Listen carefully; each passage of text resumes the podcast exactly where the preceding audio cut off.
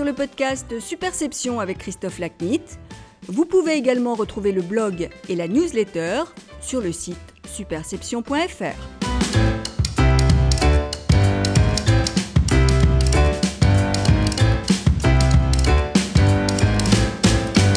Bonjour, je suis ravi de vous retrouver pour ce nouvel épisode du podcast Superception. Et vous prie de m'excuser pour ma voix un petit peu enrhumée. Aujourd'hui, mon invité est Sébastien Humbert, directeur du marketing numérique de Microsoft France. Dans cette fonction, il couvre aussi les événements, étant donné l'hybridation croissante ou la digitalisation, pour employer un néologisme assez moche, de ces derniers. J'ai eu la chance d'avoir Sébastien dans mes équipes lorsque j'étais directeur de la communication et du marketing de Microsoft France il y a une grosse dizaine d'années. Il était alors un jeune talent, bourré de potentiel, et surtout animé de la plus belle des ambitions celle de faire, pas seulement d'être. Aujourd'hui, il a pris l'envergure qu'on lui promettait alors et est devenu l'un des plus fins spécialistes du marketing numérique de la place de Paris.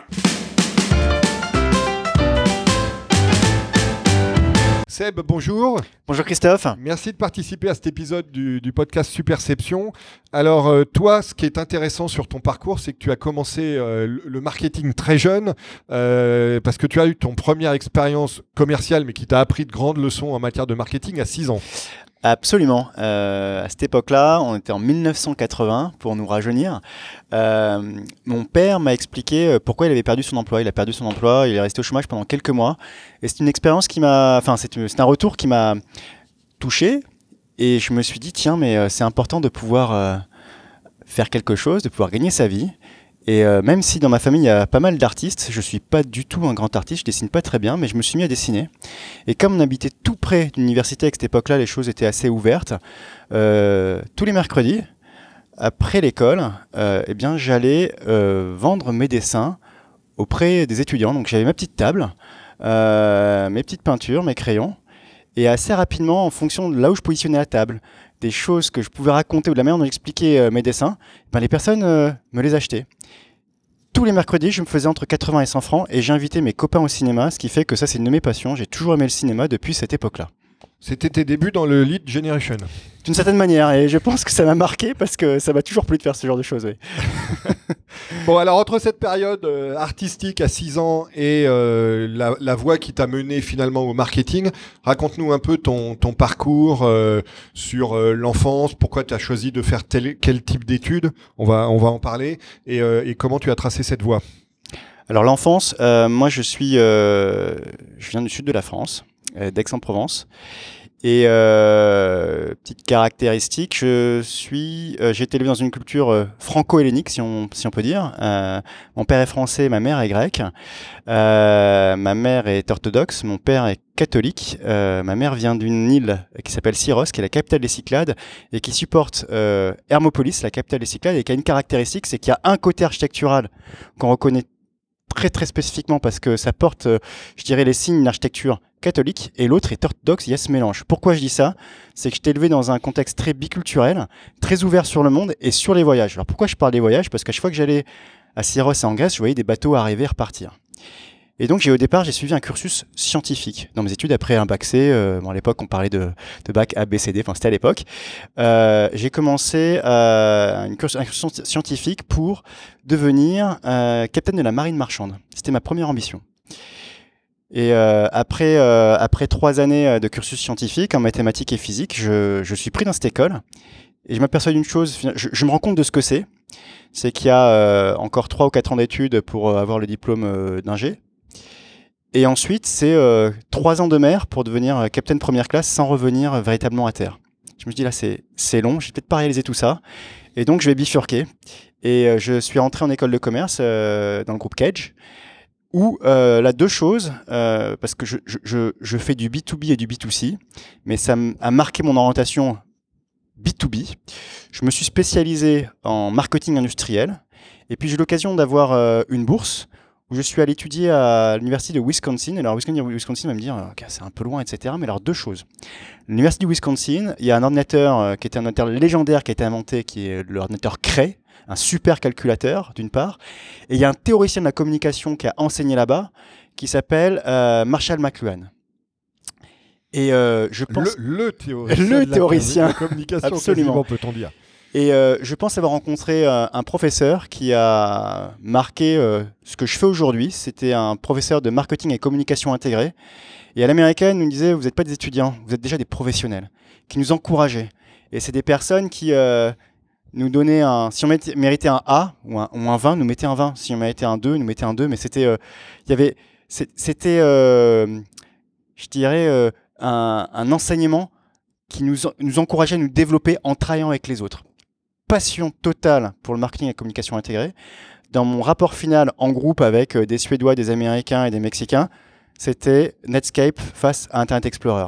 Et d'une certaine manière, ça a été un premier laissez-passer chez Microsoft. Et donc ensuite, tu euh, passes à Léonard de Vinci. Absolument. Alors pourquoi Léonard de Vinci? Euh, Lorsque je sors de mon école de commerce, euh, je, reviens en France. Enfin, je suis en France. Et là, après les US, c'est un petit peu l'âge de pierre.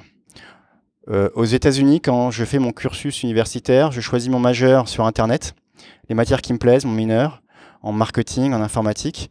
J'ai mon adresse email en point .edu. Je crois avoir vu la première bêta alpha de Google en 97. Je reviens ici, c'est l'âge de pierre, mais ça me passionne. Il y a quelque chose qui, se passe. 95, c'était un petit peu le starting point. En 97, euh, 3-4% de la population mondiale est connectée. Et là, je me dis, il faut que je fasse quelque chose. Je vois une bannière, 468 par 60. Master spécialisé marketing commerce net. Je clique dessus, je me retourne Léonard de Vinci, c'est le premier MBA, enfin le premier master dans ce domaine-là. Je rencontre un professeur euh, qui devient mon ami et mon coach euh, aujourd'hui, Vincent Monté. Et euh, mes parents m'ont demandé mais pourquoi tu fais cette formation? C'est pas reconnu, Léonard de Vinci, etc. Mais bon, on te fait confiance. 15 ans après, c'est devenu la, ré- la, la formation référente dans ce domaine. Et, euh, et je suis pas mécontent d'avoir fait ce- cette formation puisque dès que je l'ai fini, j'ai eu mon CDI chez Microsoft. Ouais, en fait, tu es rentré, si je dis pas de bêtises, en stage euh, chez Microsoft, qui après euh, Oui. s'est transformé en CDI. Ouais, j'ai fait le stage et le, le master, enfin c'était Play Master, ensuite MBA, et, et juste après j'ai eu le CDI, absolument. Bon, donc Microsoft, euh, évidemment, euh, c'est là qu'on s'est connus, parce que j'ai eu la chance de te compter dans mes équipes à, à une époque. Euh, chez Microsoft, tu as fait d'abord du marketing en ligne, et puis ensuite, progressivement, tu t'es euh, tu t'es développé jusqu'au jusqu'aux fonctions euh, que tu comptes aujourd'hui, c'est-à-dire euh, de diriger tout le marketing numérique de, de la filiale française. Donc raconte-nous un peu cette cette évolution et cette progression de, de près de 20 ans dans une entreprise qui elle-même bouge très vite et au sein de laquelle toi tu as aussi évolué rapidement. Ouais, donc effectivement, ça fait un peu plus de 18 ans que je suis chez Microsoft, et, et déjà la- le premier truc que j'ai fait chez Microsoft, c'est j'ai fait le contraire de ce qu'on m'a dit que j'allais faire, c'est-à-dire que euh, on m'a toujours dit, euh, bah, tu verras, au cours de tes 10 premières années professionnelles, tu vas changer 4-5 fois de boîte. Ça fait 18 ans que j'y suis. Raté. raté. Euh, et j'ai eu la chance de pouvoir travailler sur de nombreux projets au niveau local, au niveau global, dans diverses fonctions, toujours liées au à l'univers du marketing, de la communication, mais en travaillant avec euh, toutes les entités euh, du groupe. Et ça, c'est euh, une flexibilité qui est, donnée chez Microsoft, qui est passionnante. Et moi, j'ai l'impression d'être à mon 18e épisode d'une série. Chaque année, il y a des, nouvelles, des nouveaux chapitres, des nouvelles aventures, et, et- j'ai l'impression que c'était hier, en fait. Et je m'explique pas pourquoi j'ai pas encore totalement euh, cédé aux sirènes euh, en tant que tel. Mais je- je- en réfléchissant à la, fi- à la- à la question, c'est que euh, je pense que j'aurais voulu être entrepreneur. Je ne suis pas aujourd'hui, mais je suis intrapreneur. Et Microsoft, c'est une entreprise qui encourage cet état d'esprit. Si tu devais recommencer ton parcours, qu'est-ce que tu ferais différemment? C'est, c'est- Je pense que si je devais recommencer, je serais peut-être resté aux US. Après, pour raison personnelle, maintenant je suis resté en France. Mais euh, la culture américaine était, est extrêmement intéressante. Donc c'est peut-être quelque chose que, que j'aurais aimé faire ou, peut-être euh, déployer euh, un, parcours à l'international. Je l'ai pas fait, c'est comme ça. L'autre chose, je parlais de, d'entrepreneuriat. J'avais fait créer un service de collecte de, données qui s'appelle Colexia, qui permet de créer de façon un petit peu multiforme des, des questionnaires en ligne. Et vraiment à cette époque-là, avec la personne qui l'a créé, je me suis dit, je me suis dit, ce serait intéressant de, de créer euh, une structure. Je l'ai pas fait. Peu de temps après, il y a une entreprise qui s'appelle SurveyMonkey qui a été rachetée par Google, Ouais. 700 millions de dollars. Et je me suis dit, ah, qui peut-être raté quelque chose. Et qui prépare son IPO. Bon, alors sur ce, sur ce regret, on va passer rapidement. Euh, Qu'est-ce que ton éducation euh, biculturelle t'apporte euh, en termes de management? Est-ce que ça, est-ce que ça influe, influence la manière dont tu manages tes équipes? Alors, j'ai un management participatif. Clairement, hein, il y a différentes méthodes, mais moi j'ai un management participatif. Et mon éducation, elle est, est- est- est très, ouverte sur les idées, sur la créativité, sur l'écoute. Alors je pense que je l'ai travaillé au, fur et à mesure des, années, euh, parce que les, projets et, les succès ou les échecs euh, bah, nous, façonnent. Et, je pense que l'éducation que j'ai eue, euh, très orientée sur... la capacité à pouvoir penser des choses de façon un peu différente. Bah, Il y a l'éducation puis ce qu'on fait à côté. Par exemple, j'ai été dans un groupe de hackers où on fait les choses un petit peu différemment. Et ben se dire, ben, si on, pense euh, d'une certaine manière pour aller d'un point A à un point B, on peut aussi faire les choses différemment. Et je, pense que je suis très à l'écoute de nouvelles idées systématiquement. Alors après, euh, on est dans, moi je suis dans une filiale. Je travaille pour un, un siège qui est à Redmond, près de Seattle. Et euh, la capacité à pouvoir être créatif dans une global compagnie, euh, c'est quelque chose que j'ai appris au fil du temps. Et, euh, mon éducation où euh, on essaye de faire le grand écart entre des directions qui sont données et des convictions qu'on peut avoir, je pense, je pense m'a aidé. Des fois, on apprend à faire le dos rond et des fois, on apprend à poser des des idées et à les faire passer. Bah écoute, ça fait une très bonne euh, transition, parce qu'on va passer au, deuxième chapitre de notre conversation, qui est un peu de faire le point sur Microsoft, dont évidemment beaucoup de nos auditeurs ont entendu parler euh, ces dernières années. Euh, Est-ce que tu peux nous, résumer au jour d'aujourd'hui ce que tu perçois comme étant la culture de Microsoft?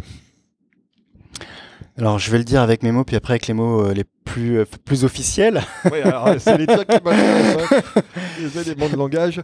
En tout cas, aujourd'hui, la culture de Microsoft, je la perçois comme une culture du, du, du euh, développement personnel et professionnel continu au bénéfice de nos clients, de nos partenaires et des employés. Et On est encouragé à se former en permanence. Quand je dis se former, c'est par exemple en, discutant avec euh, toi, Christophe, qui, euh, rencontre de très nombreuses personnalités, euh, euh, pas forcément se former en, faisant un MOOC, mais au, sens extrêmement, en- extrêmement large du terme. Donc il y y a vraiment une culture très très forte euh, à ce niveau-là et une culture de la différenciation. Quand je dis différenciation, c'est essayer de faire les choses différemment. Et quand je dis ça, ça veut dire on peut se différencier en innovant. Et ça, ça fait partie euh, vraiment du, euh, du, du- du quotidien. Après, de façon un peu plus officielle, on a une culture du growth mindset. Alors, qu'est-ce que c'est la culture du growth mindset? C'est euh, euh, le fait d'avoir un état d'esprit euh, extrêmement ouvert et pas borné sur certains, certaines idées, certains partis pris. Le fait que je peux apprendre des autres et apprendre aux autres. Et ça, Alors, c'est- je- oui. Juste un point, c'est donc c'est c'est une une euh, une typologie, on va dire, ou un, ou un modèle qui a été euh, mis en œuvre par euh, par une grande université américaine. euh, oui. Et dont les, Carol les gens Dweck. qui sont voilà exactement et dont les gens qui sont curieux de, de ce modèle peuvent aller sur Superception. Je fais de l'auto-promo parce que c'est j'ai consacré quelques articles à la fois à Carol Dweck et, et à ce modèle-là. Ce bouquin est passionnant. Je pense que c'est un de mes livres de chevet. Alors, je ne le connaissais pas. La personne qui nous a fait connaître cet ouvrage, dès son arrivée, c'est Satya Nadella.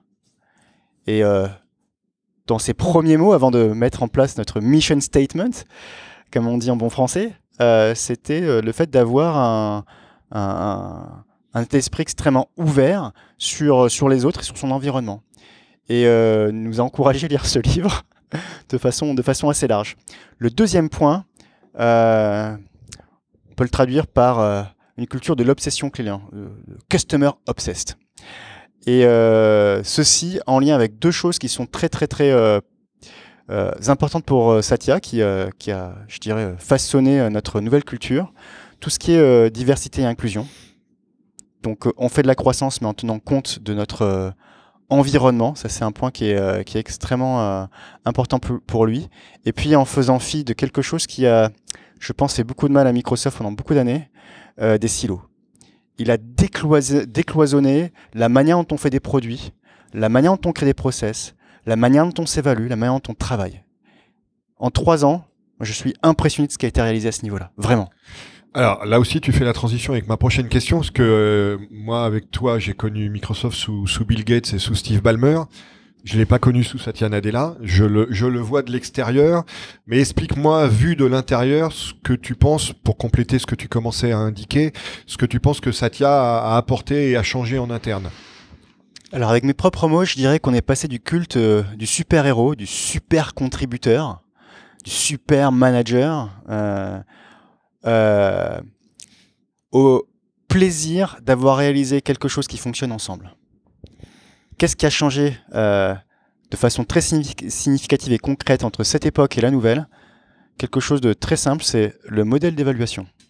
Auparavant, on était évalué par rapport à sa performance individuelle, avec un certain nombre de critères extrêmement précis, avec des reviews qui étaient extrêmement longues et très structurées. Et avec le fameux système où tu devais classer au sein des équipes les, les collaborateurs les uns par rapport aux autres, qui a été abandonné il y a, je sais plus, il y a- enfin, il y a quelques années. Absolument.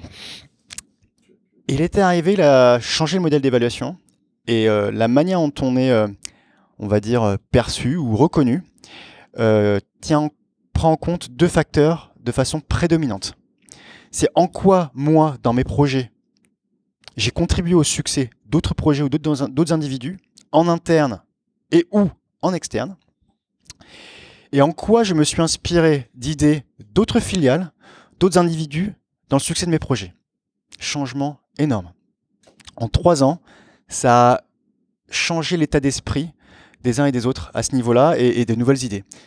Euh, après, je reviendrai peut-être plus tard, mais euh, du coup, il y a des idées qui ont émergé en France dans mon équipe, dont je suis très fier, On va, on va en parler qui tout à l'heure. ont, euh, qui ont eu un, un impact au niveau mondial. Donc ça, on va, on va en parler parce que je, je suis évidemment au courant. Question suivante sur Microsoft. Est-ce que tu peux là aussi pour, pour nos auditeurs qui, qui pourraient être curieux à cet égard, nous, nous présenter aujourd'hui succinctement la, stratégie de Microsoft Alors Microsoft aujourd'hui, c'est c'est plus un fournisseur de suites bureautiques comme Office avec Word, Excel et PowerPoint. Je commence par là avant de parler de la, stratégie. Et c'est plus, euh, je dirais, le fournisseur de Windows euh, en tant que tel. Auparavant, Steve Ballmer disait Windows is the air that we breathe, c'est c'est l'air que, que l'on respire. Euh, Aujourd'hui, on est venu par essence une cloud company. On est devenu un éditeur de technologie au service d'un écosystème. Alors un écosystème assez large, euh, nos clients, les partenaires avec lesquels on travaille et nos employés. Et ce qui est intéressant, c'est qu'aujourd'hui, on n'a pas vocation à créer forcément euh, le logiciel euh, référent dans la santé, dans le transport. on ne va pas construire une nouvelle voiture. Tu vois ce que je veux dire? Je vois bien. euh, par contre, s'il y a un constructeur, petit ou grand, qui souhaite devenir le référent mondial dans ce domaine-là, on est prêt à l'aider et à mettre Encore à disposition plus notre si c'est technologie. Ford. Par exemple. Ça, c'est une private joke de Microsoft. ça. Et, et donc, ouais, on devient euh, un, euh, un éditeur de technologie. Et, et- et Satya, quand il est arrivé, euh, il est arrivé en janvier 2014, trois mois après, a indiqué ben, on est aujourd'hui une cloud first, mobile first company. Mobile, non pas au sens téléphonie, au sens smartphone du terme, ça, Au on sens- l'épisode Nokia. Exactement. Au sens de la mobilité en tous ses états. C'est-à-dire que je vais utiliser des applications, des services, quelle, est, quelle que soit la surface d'interaction que je vais utiliser. Et ça, c'est un énorme changement. Parce qu'aujourd'hui, quand on parle de cloud company, ça veut dire qu'on est ouvert sur tous les écosystèmes technologiques. Que des concurrents d'hier sont des partenaires d'aujourd'hui. 45% des instances sur Azure aujourd'hui, ou même plus, sont des instances open source. Red Hat, par exemple, qui était un concurrent à l'époque. Mais, euh, Sébastien, je me rends bien compte de ce que tu dis, étant donné que quand j'étais ici, euh, le- le- rappelle-toi des guerres qu'on a menées à l'époque sur l'open source en termes de com, d'image et de marketing, y compris à l'époque du lancement de, de, de Vista et, et d'Office 2007 qu'on a qu'on, qu'on a fait ensemble. Euh, et donc, je pense, moi, vu de l'extérieur et avec mon ancienne expérience interne, que c'est ça la principale révolution de Microsoft. C'est-à-dire que, que c'est ce que tu disais au tout début. Windows est plus le centre du monde absolu. C'est Voilà. ça. Vous êtes venu, vous êtes ouvert, vous êtes venu multiplateforme, multi, multi-device, multi-utilisa- multi-profil d'utilisateurs, et vous avez une ouverture qui était impensable euh, il y, a, y, a, encore 6 ou 7 ans. Absolument. Et puis je vais, je vais le redire ouvertement. Je suis, moi, je suis fan de mon iPhone et les applications qu'on a dessus tourne superbement bien. Et euh, du coup, on illustre concrètement par la, par la preuve euh, que euh, ben, on tourne sur tous les écosystèmes. Euh, ça m'est arrivé dernièrement dans le tramway de valider euh, un, un purchase order de plusieurs dizaines de milliers d'euros avec euh, Azure Authentificateur en biométrie depuis mon iPhone. Impensable il y a quelques années. On est, Impensable. on est d'accord. Alors, pour rebondir là-dessus, qui dirais-tu aujourd'hui être le, le principal concurrent de Microsoft, si tu devais en citer un? Bon, sachant que c'est compliqué, hein, je sais bien, vu la, vu la diversité et, et- et la largeur du portefeuille des activités du groupe, mais, mais malgré tout. Si je devais en citer un,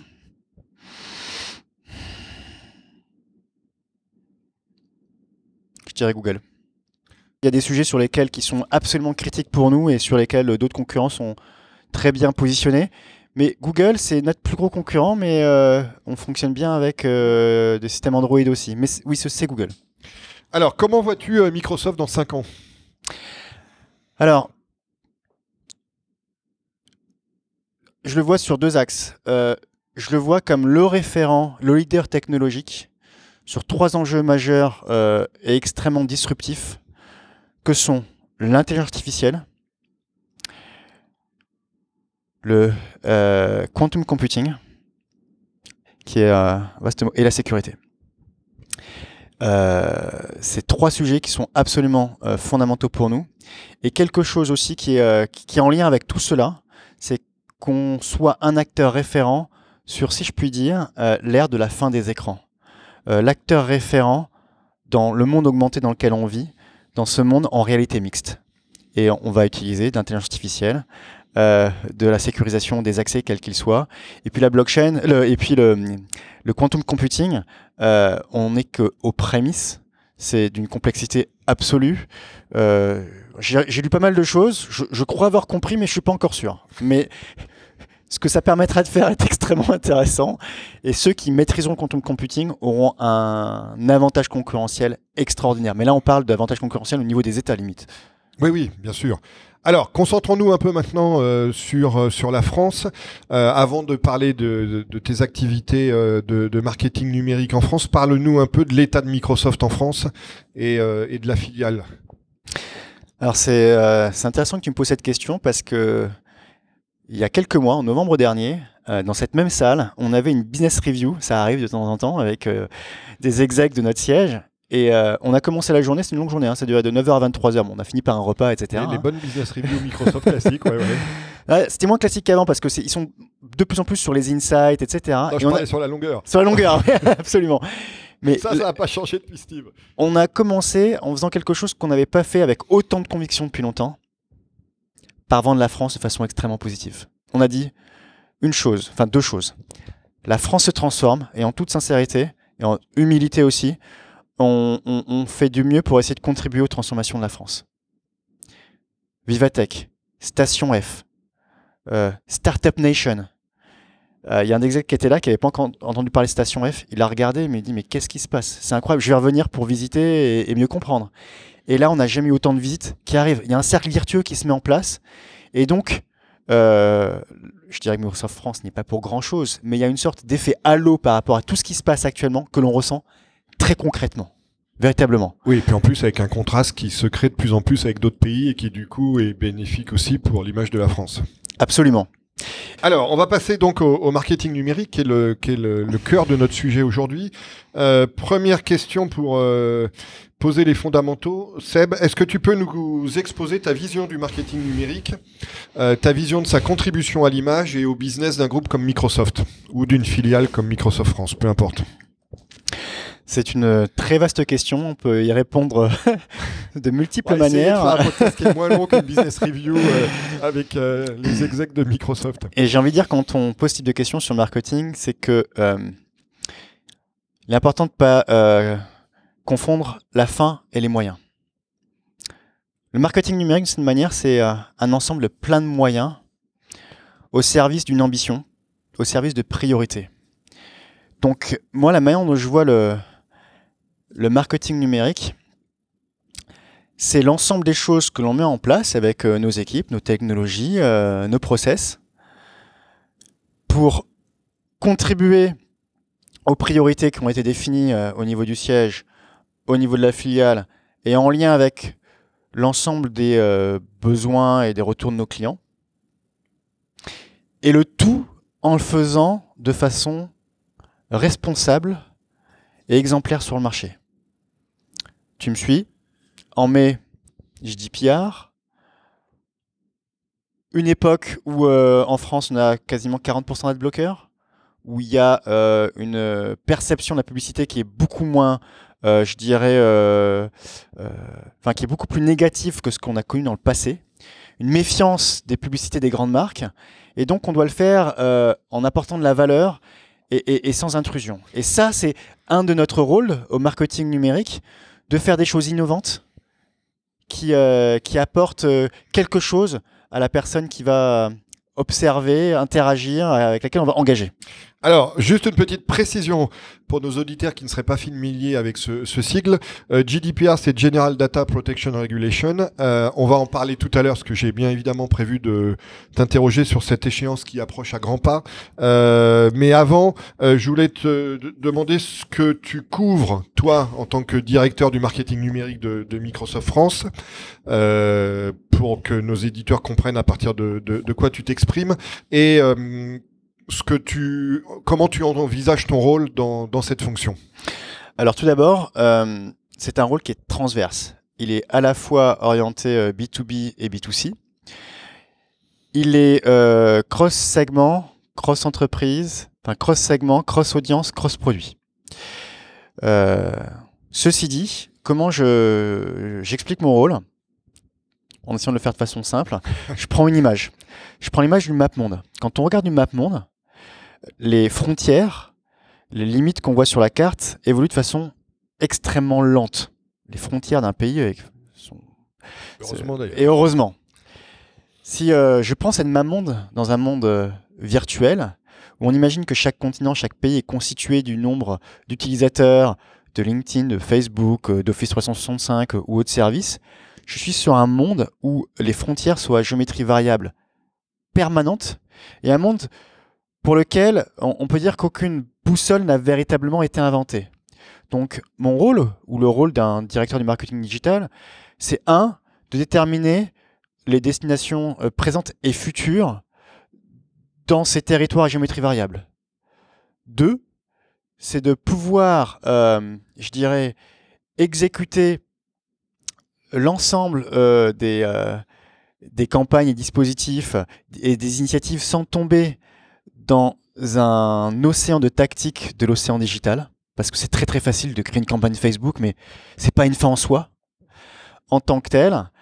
Euh, et trois, c'est d'expliquer ce qu'on fait sur cet océan. Il y a beaucoup de pédagogie, beaucoup de partage, beaucoup de, je dirais, de d'explications pour créer des prises de conscience. Je prendre un exemple très très euh, pratique.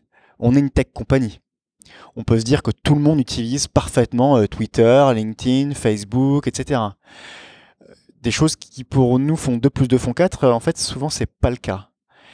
Et comme c'est le cas dans pas mal de grands groupes, dernièrement, on a amené l'intégralité de notre comité de direction pendant 3 heures et demie chez Twitter pour faire une session dédiée au modern marketing et au social media. C'était absolument génial. Ce genre de choses, euh, qu'on fait en partenariat avec d'autres équipes, ça fait partie du scope de, mon périmètre.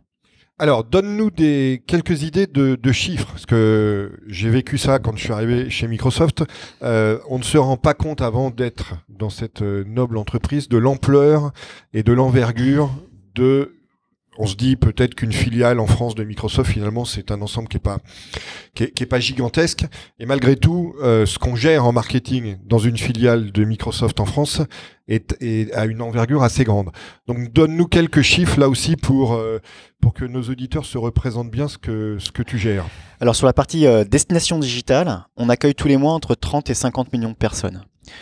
Euh, donc il y a un certain nombre de, problématiques de mise à jour euh, des contenus, des expériences extrêmement larges pour offrir euh, des services de qualité. Les sites web ou les destinations digitales ne sont plus une fin en soi en tant que tel. Il y a toute la partie social qui est extrêmement forte. Donc je ne vais pas parler foncièrement en termes de nombre de followers, de fans, etc. Mais tous les mois, on touche entre 3 millions et 5 personnes via l'ensemble de nos activités sociales et communautaires. Euh, ce qui est intéressant également sur euh, ces chiffres, c'est qu'on va euh, également évaluer le nombre d'interactions qu'un individu, par exemple qu'un seller, va avoir avec l'externe. Donc il y a des, nouveaux indicateurs chez LinkedIn, par exemple, comme le Social Sales Index, qu'on va regarder de, très, très, près en tant que tel. c'est quelques ordres de grandeur d'un point de vue digital, mais il y a aussi toute la partie événementielle. Et donc on gère au côté digital les activités événementielles pour la bonne et simple raison qu'un contenu n'a de valeur que s'il est amorti dans le temps et s'il est amplifié avant, pendant, après. On est d'accord. Et donc, euh, par exemple, sur le campus euh, où on est aujourd'hui, on accueille chaque année euh, près de 100 000 clients et partenaires. Alors là-dessus, il faut que, évidemment, on parle d'un sujet qui est cher à mon cœur, qui est les Tech Days devenus créés en 2007, devenus les, Microsoft Experiences, qui sont devenus, si je dis pas de bêtises, une, une best practice mondial pour euh, absolument à partir de, de ce qu'on avait créé en, 2007. Euh, pareil, est-ce que tu peux nous parler du, du développement euh, des, des bon, moi j'ai tendance à dire des Tech Days, mais des Microsoft Experiences, et aussi nous donner quelques ordres de grandeur du, du rayonnement qu'elles ont, à la fois évidemment en physique, en réel, et puis en virtuel euh, tout, tout, tout, au long de leur, de leur déploiement numérique. On a changé la temporalité, on a changé le format et on a associé expérience avec la nouvelle roadmap des grands événements planétaires de Microsoft pour plusieurs raisons. Un, nous assurer d'offrir à nos clients la présence de super top exec de Microsoft. Première édition d'expérience, Satya Nadella est présent. Impossible avec les Tech Days. Euh, deux, d'un point de vue nouveauté produit, d'un point de vue euh, orientation de, je dirais, nouveaux scénarios. C'était des choses qu'on pouvait pas faire sur les Tech Days et qu'on peut faire aujourd'hui. Et puis, on a voulu faire un événement euh, exemplaire d'un point de vue digital. Et d'ailleurs, dans les parties pris du marketing numérique aujourd'hui, euh, notre métier de, digital marketer, c'est de gérer le digital euh, au, quotidien, j'ai envie de dire. On, on, a eu des logiques de véritables studios TV avec des grilles éditoriales à part entière. Parce que auparavant, on, filmait des, sessions et on les rediffusait. Là, on a créé des, grilles éditoriales à 100% dédiées pour une expérience d'une personne qui regarde l'événement sur son mobile, euh, son réseau social euh, ou son navigateur. Résultat des courses, entre l'expérience première année et deuxième année, la première année, on a touché 50 000 personnes en ligne, la deuxième, 300 000. Et on a un cycle d'engagement extrêmement fort à ce niveau-là, qu'on a fait avec, en, partenariat, en partenariat avec un média, parce que nous, on n'est pas, on n'est pas un média à part entière, euh, euh, en, en, B2B en tout cas. On l'a fait avec French Web, et euh, c'est quelque chose qui est extrêmement, extrêmement fort sur, sur Experience. Ouais. Alors, pour élargir le sujet, explique-nous quelle est la stratégie de marketing numérique que tu animes avec ton équipe, que tu déploies en France? Comment, comment elle s'articule? Alors, elle va s'articuler autour de, de, cinq piliers. Un, pilier autour des destinations digitales, un pilier autour du social media, un pilier autour euh, des événements, un pilier autour de l'engagement et de la performance. Par exemple, j'ai une Chief Performance Officer dans l'équipe. Et puis, euh, un, pilier autour de toute la partie euh, analytique. Et dans nos parties pris, nos stratégies, c'est de mettre en place des actions de moderne automated marketing en lien avec une stratégie de marketing automation qui a été déployée au niveau, au niveau planétaire. Et euh, on met en place énormément, alors j'ai parlé un peu euh, jargon marketing de stratégie d'inbound et d'outbound pour pouvoir capter de la donnée de qualité. Et cette donnée, contrairement à ce qu'on faisait euh, auparavant, elle va être associée à des principes de scoring et de nurturing pour pouvoir rappeler ou recibler des clients de façon priorisée et pertinente. Le deuxième point dans nos stratégies, c'est de mettre en place des approches de modern content. Alors le modern content, qu'est-ce que c'est? C'est pas forcément une approche en brand content classique. C'est un contenu qui euh, paradoxalement est authentique. Donc typiquement, c'est comment j'arrive à fédérer des communautés d'experts chez Microsoft ou à l'extérieur et faire en sorte que ces euh, personnes-là puissent parler de sujets qui les intéressent tout en les associant à nos priorités. Donc par exemple, si Christophe Lacnit, euh, Christophe Lacnit CMO de, de Microsoft, peut lui proposer euh, d'écrire une tribune euh, sur LinkedIn, Pulse, et nous, on a mis en place des dispositifs de, d'employés euh, Brand Advocacy, et l'article qu'il va écrire est réamplifié par tous les autres employés. Et l'article qu'il va écrire va par exemple parler d'expérience pour inciter à, à s'inscrire. Et on a créé un cercle virtueux de production de contenu qui génère des taux d'engagement absolument exceptionnels. On a des, des taux d'engagement de commentaires x4 à x6 par rapport à du brand content traditionnel. Donc c'est des choses que l'on va gérer. Ça, c'est ce que vous faites avec BrainSonic Euh, notamment, mais pas que. Ça, c'est quelque chose qu'on a vraiment créé en local. Avec BrainSonic, la partie employé advocacy, absolument, c'est quelque chose qu'on a initié avec eux. Puis après, on a en- étendu avec euh, mon, grand dada actuellement, mon projet euh, à ce niveau-là, je, je l'ai nommé XGC pour Cross Generated Conti- euh, Con- Content, Employee Generated Content, Partner Generated Content et Fan Generated Content. Et on s'est aperçu que ce type de contenu, le contenu de fan en tant que tel, que lui a produit, qu'on réamplifie par la suite, a une valeur d'impact et d'engagement, en général, x4 à x6 par rapport à des dispositifs de publicité classiques. Donc c'est quelque chose qu'on fait de façon de très, très structurée aujourd'hui. Alors, pour rebondir sur ce que tu dis, qu'est-ce que ça a changé pour vous que Microsoft rachète LinkedIn? Alors, d'un point de vue euh, dispositif euh, marketing euh, classique, que ce soit de la compte-based marketing, de l'envoi de messages publicitaires ciblés, pas grand-chose parce que c'est un pinel à part, donc euh, on continue à être un bon client de LinkedIn, pour être très clair. Euh, euh, après, d'un point de vue pratique de, dispositifs sales et marketing, ça a changé pas mal de choses. LinkedIn a un outil ou des outils absolument exceptionnels dans la manière, je dirais, d'engager, de vendre auprès de clients. On, ne parle plus aujourd'hui de seller, mais de social seller. On, a fait quelques pilotes en, en- en 2013 et en fait assez rapidement on s'est aperçu qu'entre un, vendeur classique et un vendeur qui a euh, un vrai savoir-faire autour du social media management et autour de l'engagement social, sur la capacité à découvrir de nouvelles opportunités, il y avait 28 points de différence. C'est énorme, 28 points. Le rachat LinkedIn, on est passé, nous, dans la filiale, de 50 personnes qui avaient des licences de LinkedIn Sales Navigator, cet outil qui permet d'engager avec, euh, avec des clients, à l'intégralité de tout, euh, toutes les forces commerciales et à l'intégralité de tous les Microsofties. On a une capacité d'engagement qui est juste euh, tectonique, si je peux dire, grâce à cet outil. Et cet outil, LinkedIn Sales Navigator, est enrichi de d'autres services comme Point Drive.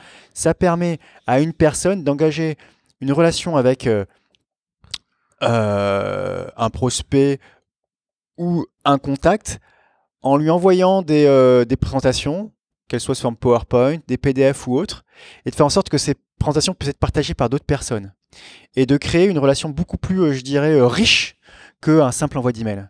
Point Drive, c'est absolument exceptionnel comme outil également. Et donc ça, ça nous a permis de développer de nouveaux muscles en matière de social selling, de travailler de façon extrêmement étroite avec nos équipes commerciales et également avec nos équipes IT, avec notre DSI.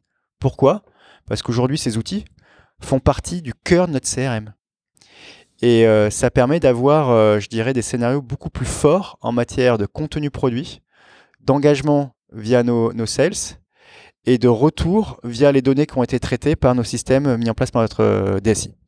Alors, tu as parlé de quelques indicateurs de, de performance et euh, tous ceux qui connaissent Microsoft savent que Microsoft euh, aime les métriques de, de toutes sortes. Euh, ma question à ce sujet, comment aujourd'hui, avec la multiplication à travers le numérique quasiment infini du nombre de métriques qu'on peut suivre, comment euh, tu t'arranges pour euh, suivre justement les bons métriques et t'assurer que ceux que vous suivez sont, sont pertinents pour euh, guider votre performance marketing? C'est une question extrêmement complexe. Donc en général, sur nos grandes initiatives, on essaye de ne pas aller au-delà de 20 indicateurs, ce qui est beaucoup, et d'en garder trois prioritaires systématiques. Euh, sur l'univers du euh, social et du marketing, moi je vais juste parler d'indicateurs qu'on ne regardait pas du tout auparavant, trois indicateurs qu'on ne regardait pas du tout auparavant et qu'on regarde aujourd'hui. Le Social Sales Index, on a parlé, le Social Sales Index, c'est quoi? C'est euh, le nombre de requêtes que je vais faire sur LinkedIn, le nombre de nouveaux contacts que je vais avoir, le nombre de contenus que j'ai publiés, le nombre de, euh, nouveaux contacts nets que, que j'ai générés. Un autre indicateur, c'est le Content Marketing Score. Et là, c'est extrêmement intéressant parce que nous, ça fait trois ans qu'on le regarde. On était euh, en queue de peloton. En mettant en place des activités paid, on et earn, on est passé, et en mettant en place des stratégies de modern content, numéro un, devant un très grand acteur euh, qui est très bien placé dans le domaine de l'intelligence artificielle euh, aujourd'hui. et puis, l'autre métrique qu'on regarde de plus en plus, c'est le, euh, c'est le Content Quality Score. C'est quoi le Content Quality Score? Ça va être la capacité à afficher un contenu très rapidement sur un site web. Donc on va mesurer le time to load, la qualité de l'indexation du contenu, euh, le nombre de partages liés à ce contenu. Et ça, c'est des choses qu'on ne regardait pas du tout auparavant. Le Content Quality Score aujourd'hui, devient un indicateur extrêmement important pour nous, en lien avec une nouvelle vitrine qu'on a lancée il n'y a pas très longtemps qui s'appelle Microsoft Experience Online, euh, qui est issu d'un fail. Hein. On, s'est planté sur la première version de Microsoft Experience Online, mais aujourd'hui on a mis en place un contenu qui est délinéarisé, à la fois de la vidéo, à la fois du texte, des infographies, et c'est un hub qui est associé à de la curation de contenu. Et là, une problématique que l'on a, c'est qu'on a beaucoup trop de contenu. Donc comment on le fédère avec une stratégie euh, extrêmement claire en lien avec nos priorités? Donc, question pour rebondir sur ce que tu dis, euh, si on prend un peu de, hauteur, quel est la, la, le rôle des contenus dans votre stratégie marketing et comment vous vous organisez pour leur production? On commence à avoir, euh, je dirais, des vrais euh, comités de rédaction, ce qui n'était pas le cas auparavant. C'est un effort extrêmement important. on s'est fait aider par des vrais journalistes en tant que tel pour nous aider à sélectionner une information pertinente et pour parler en bon français aussi à la reshaper, c'est-à-dire lui donner une tonalité, une forme en affinité avec le marché français. Et on a défini des grands thèmes. Auparavant, on parlait un peu de tout. Donc aujourd'hui, on a quatre grands thèmes l'intelligence artificielle, les nouveaux modes collaboratifs, euh, tout ce qui est euh, informatique de confiance et euh, la transformation vers le cloud. On a du contenu qui vient des US, des contenus qui viennent d'Angleterre, d'Inde, du monde entier. Et donc on a mis en place une gouvernance éditoriale qui vise à faire de la curation un peu agile. Cette curation ensuite nous permet de produire un contenu qui est remis en forme, de le calibrer en fonction également de ce qui est euh, remonté dans les moteurs de recherche, d'écrire un contenu qui contient un nombre de mots spécifiques par rapport à un bon niveau d'indexation, et ensuite de le publier. Et donc euh, un simple article qui incorpore 500 mots par exemple, nécessite beaucoup plus de travail qu'avant, mais je dirais qu'enfin aujourd'hui, on a une vraie stratégie et gouvernance éditoriale. Est-ce que c'est la meilleure? Peut-être pas, mais on, commence à arriver sur quelque chose, euh, je dirais, de plus structuré que ce qu'on a connu dans le passé. Puis il faut toujours se laisser une marge de progression, il ne faut pas arriver ça. au meilleur tout de suite. on, a énormément de marge de progression euh, encore dans ce domaine-là. Euh, comment vous gérez, Seb, le fait que vous avez beaucoup de clients qui sont des clients B2B de Microsoft le jour et des clients B2C de Microsoft le matin avant de commencer leur journée, le soir quand ils l'ont fini, et puis peut-être de temps en temps en cours de journée. Est-ce que vous les suivez et comment vous faites? Tu mets le doigt sur le grand sujet du marketing comportemental aujourd'hui. Dans les années 90, euh, Don Paper, qui était un fameux euh, écrivain et, euh, du marketing et du, marketing relationnel, avait écrit un bouquin qui s'appelait le one-to-one marketing.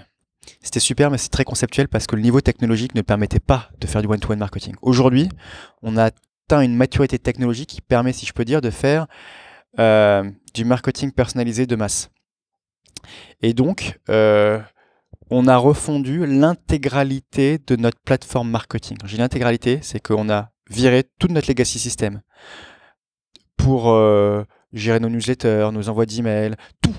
Et on a passé euh, notre euh, plateforme marketing sur des best of breed du marché, c'est-à-dire des, briques référentes dans leur domaine, autour d'un data lake.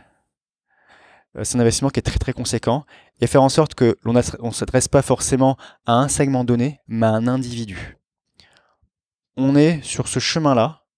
On a commencé il y a trois ans. Et euh, ce, euh, je dirais, business to individual, c'est euh, le Graal que l'on, que l'on souhaite atteindre en tant que tel. Je pense qu'il n'y a aucune marque qui le fait parfaitement au monde aujourd'hui, en dehors des sites de e-commerce. Nous, on n'est pas qu'un site de e-commerce et sur des, des, acteurs qui vendent également dans le monde physique, c'est quelque chose qui est assez complexe à mettre en place. Oui, parce qu'en plus, il y a dans le monde physique, il y a les problèmes de géolocalisation qui s'ajoutent. Absolument. Euh, quels sont aujourd'hui, si on, si on parle justement un peu innovation pour, pour poursuivre sur ce thème, quels sont les outils, les canaux ou même les innovations euh, numériques ou autres qui te semblent le plus porteuses de potentiel, toi, en termes de marketing? C'est un très vaste sujet.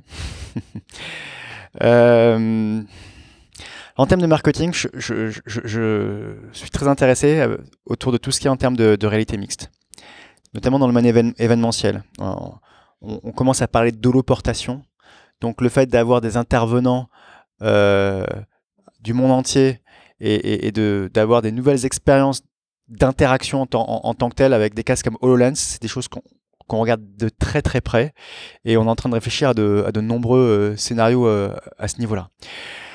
Euh, ce qui est très intéressant, c'est la capacité à pouvoir euh, faire de façon efficace du, euh, du marketing multitouch. C'est extrêmement compliqué le multitouch. Donc avec certains acteurs comme Publicis, on a développé une plateforme qui s'appelle Cosmos, qui permet de faire du scoring par touch. Alors c'est basé aussi sur du machine learning, l'intelligence artificielle. et donc de façon prédictive comment je peux toucher euh, le bon client au bon moment, c'est extrêmement, extrêmement intéressant. Après, parler d'un outil plutôt qu'un autre, quand on regarde euh, le dernier landscape de chiefmarket.com où il y a plus de 5000 outils, c'est assez, c'est, assez compliqué. Ce que je trouve intéressant, c'est que de plus en plus, et nous, on a refondu l'intégralité de notre Martech plateforme. Moi, je suis passionné par la euh, de Martech plateforme, et on commence à avoir une tendance qui se dessine, qui est le l'integrated plateforme as a service. C'est-à-dire plutôt que moi, en tant qu'annonceur, euh, plutôt que de choisir des composants euh, les uns après les autres, je vais choisir un fournisseur qui me fournit tous les composants d'un coup. Et ça, c'est une grosse tendance que je regarde de, près. Alors, il y a une tendance qu'on a évoquée tout à l'heure rapidement, qui est, donc la nouvelle réglementation européenne sur le General Data Protection. Euh, est-ce que tu peux déjà l'expliquer brièvement pour, pour nos auditeurs et puis nous présenter pour une marque comme Microsoft qui est évidemment euh, concernée euh, euh, à, puissance 1000 par rapport à d'autres par cette réglementation, quelles sont les conséquences que tu prévois en termes de marketing? Alors, il y a énormément de, de cours, d'interventions, d'articles, d'interprétations de GDPR, mais en résumé, ça, consiste à faire en sorte que chaque individu puisse demander l'accès à toutes les données euh, qui le concerne stocké par une entreprise, l'intégralité des données, euh, de pouvoir les supprimer intégralement, faire supprimer euh, intégralement, et de pouvoir s'adresser à, à, quelqu'un par rapport à ça. C'est ce qu'on résume sous l'appellation consentement explicite et positif. Très bien dit. J'ai envie de dire, nous, on n'a pas attendu cette orientation, cette réglementation pour avancer dans ce sens-là. Ça fait 5 ans qu'on a un Data Privacy Officer dans chaque grande filiale. C'est un investissement qui est conséquent, hein. c'est des profils qui sont très pointus. Depuis 5 ans, on a mis en place euh, des pratiques extrêmement, extrêmement strictes. Il y a des pratiques marché qui sont courantes aujourd'hui. Alors, excuse-moi de t'interrompre, mais juste qu'on comprenne, Qu'est-ce que ça change, par exemple, pour euh, un utilisateur des, systèmes Microsoft? C'est ce que tu décris, le fait que vous êtes en avance sur ce plan-là depuis 5 ans. Ben, ça veut dire que si un client euh, nous, nous, adresse un email pour souhaitait avoir un état d'information de, des données que l'on a sur lui ou qu'il souhaite les effacer, il a un point de contact dans sa langue en France qui lui répondra et qui se chargera de suivre son dossier spécifiquement. en fait, vous faites de la GDPR avant même qu'elle soit mise en œuvre. Oui. Si je traduis. Oui, oui, oui. Et tout est prêt à ce niveau-là. D'accord. Ça, c'est un point qui est extrêmement important. et puis également, euh, ben, on est créatif au marketing et on a eu euh, des très très bonnes idées. Mais on nous a dit, en fait, c'est super ce que vous voulez faire, mais vous le ferez pas. Parce qu'on doit être exemplaire dans ce domaine-là. Et euh, il y a certaines pratiques, certaines pratiques qui sont mainstream sur le marché actuellement que l'on ne fait pas. Je ne vais pas les citer pour. Et on s'interdit de les faire. D'un point de vue, moi, pur marketeur, j'aimerais bien les faire, mais je comprends tout à fait les raisons pour lesquelles on ne le fait pas. Et quand on explique en interne pourquoi on le fait pas, après, on, arrive à gérer du coup la, frustration et, et, on se dit que nous, en tant qu'éditeur de technologie de solutions cloud, ben, on se doit d'être exemplaire. Alors, on évoquait pour euh, terminer notre euh, conversation sur euh, faire la, la, boucle sur Microsoft France et revenir à ce que tu évoquais tout à l'heure, c'est-à-dire les, les innovations que vous menez en termes de marketing qui connaissent un succès au-delà des frontières françaises dans le, dans le groupe Microsoft. Raconte-moi un peu les, les, derniers sujets de fierté de, de, ton équipe et de toi. Alors, il y en a un autour de l'employé advocacy, qui est, qui, qui est une tendance assez forte dans le marketing aujourd'hui. Et euh, je me rappelle bien de notre euh, point de départ de stratégie euh, d'employé de C'était en, février 2014 où on commençait à être mature sur notre modèle de gestion social media à part entière, structuré autour d'audience pour le B2B et de produits pour le B2C, qui est devenu, pour information suite au Tech Days 2012, le modèle de référence mondial pour Microsoft, donc qui est venu de la France. Mais une petite frustration, c'est qu'on investit sur euh, des individus, des process, des outils. Et euh, quand on connaît pas très bien le social, on se dit, et que je suis dans un comité de direction, mais le social c'est facile, c'est pas cher et ça apporte tout de suite. En fait, c'est long, c'est cher euh, et c'est un peu compliqué, voire c'est compliqué. Et en 2014, on commençait à avoir un bon niveau de pratique et d'usage à ce niveau-là. Sauf que le niveau de reprise par les fans du contenu, je me disais, pouvait être meilleur. Et on faisait beaucoup de contenu. Et un des points, de réflexion, c'était comment faire pour que nos premiers fans puissent reprendre facilement ce contenu. Et ben en y réfléchissant un peu, le premier fan d'une entreprise, quand il y a un fort niveau de culture, c'est l'employé. Et là, frustration, c'est que pour faire en sorte que nos posts soient repris sur les comptes LinkedIn, Twitter ou Facebook de nos employés, de façon non coercitive. Au-delà des formations qu'on mettait en place, on envoyait des newsletters avec une sélection de postes. Mais ça, c'est un peu artisanal parce qu'on ne sait pas ce qui est repris, on ne mesure pas. Euh, il n'y a pas forcément de stratégie de campagne en tant que telle, de priorisation euh, forte. Et donc, euh, on a commencé à regarder des startups sur le marché qui permettaient de faire en sorte d'accéder à l'ensemble des postes produits par l'entreprise et de faire en sorte que les employés puissent les sélectionner et les relayer sur leur compte tout en ayant une approche en gamification. L'idée, c'est qu'il y, y, ait un petit peu un concours d'une entité à l'autre, etc., que soit ludique. On n'a on pas trouvé une startup spécifique qui faisait ça, mais Brainsonic, qui opérait notre euh, social media management, nous a dit ben, c'est intéressant ce que vous souhaitez faire, donc euh, ben, en, fait, euh, on va le faire, et vous n'allez pas nous payer, par contre, vous serez nos premiers clients. On l'ouvre en juillet 2014, en présence de LinkedIn, Twitter et Facebook. Quatre mois après, on a à peu près 300 euh, utilisateurs actifs. On fait un reach organique d'à peu près 1 million de personnes par mois, sans paid. Les trois mois qui suivent intéressent extrêmement notre siège, notre corporation. Regarde le produit de près, nous disent bah écoutez, on va gérer euh, Sociable, le produit qu'on a qui a été développé par euh, Brainsonic, on, on, va le gérer directement depuis les US. Et depuis, c'est un produit qui a été déployé dans toutes les filiales qui font du marketing chez Microsoft jusqu'à dans pas très longtemps, puisqu'on a racheté une entreprise qui s'appelle LinkedIn. Et donc, euh, il y a un produit qui permet également de faire euh, de, de euh, l'employé advocacy qu'on va utiliser. Maintenant, l'histoire avec Brainsonic continue.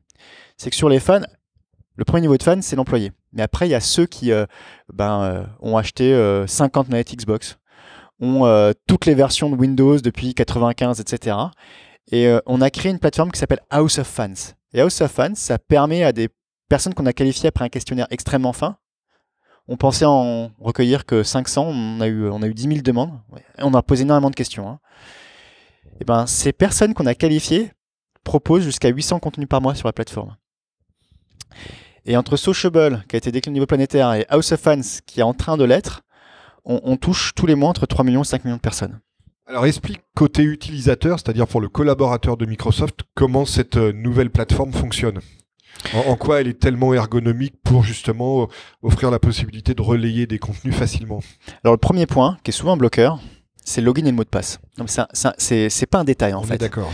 Parce que c'est un, ça, ça, freine énormément le taux d'adoption. Donc le premier, la première chose, c'est que le login et le password, c'est celui que j'utilise pour ma boîte mail au quotidien. Donc là, pas de bloqueur à ce niveau-là.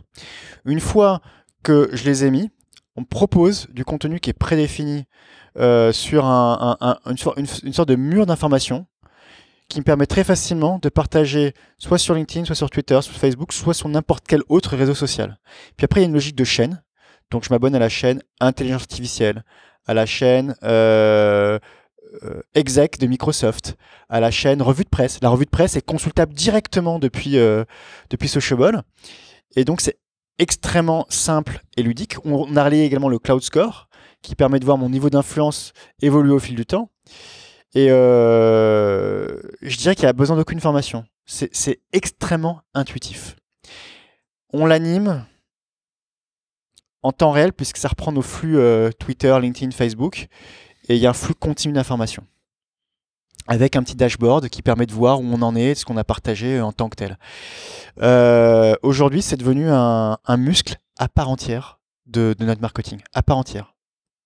C'est, et, ce qui est intéressant aussi, c'est que on, l'a associé à notre stratégie de social media sur la partie paye, dans ce sens que jusqu'à il n'y a pas très longtemps, là, on a, fait évoluer les choses, mais chaque personne qui euh, cliquait sur un, lien enrichissait notre DMP en first party cookie data et on faisait du smart retargeting derrière.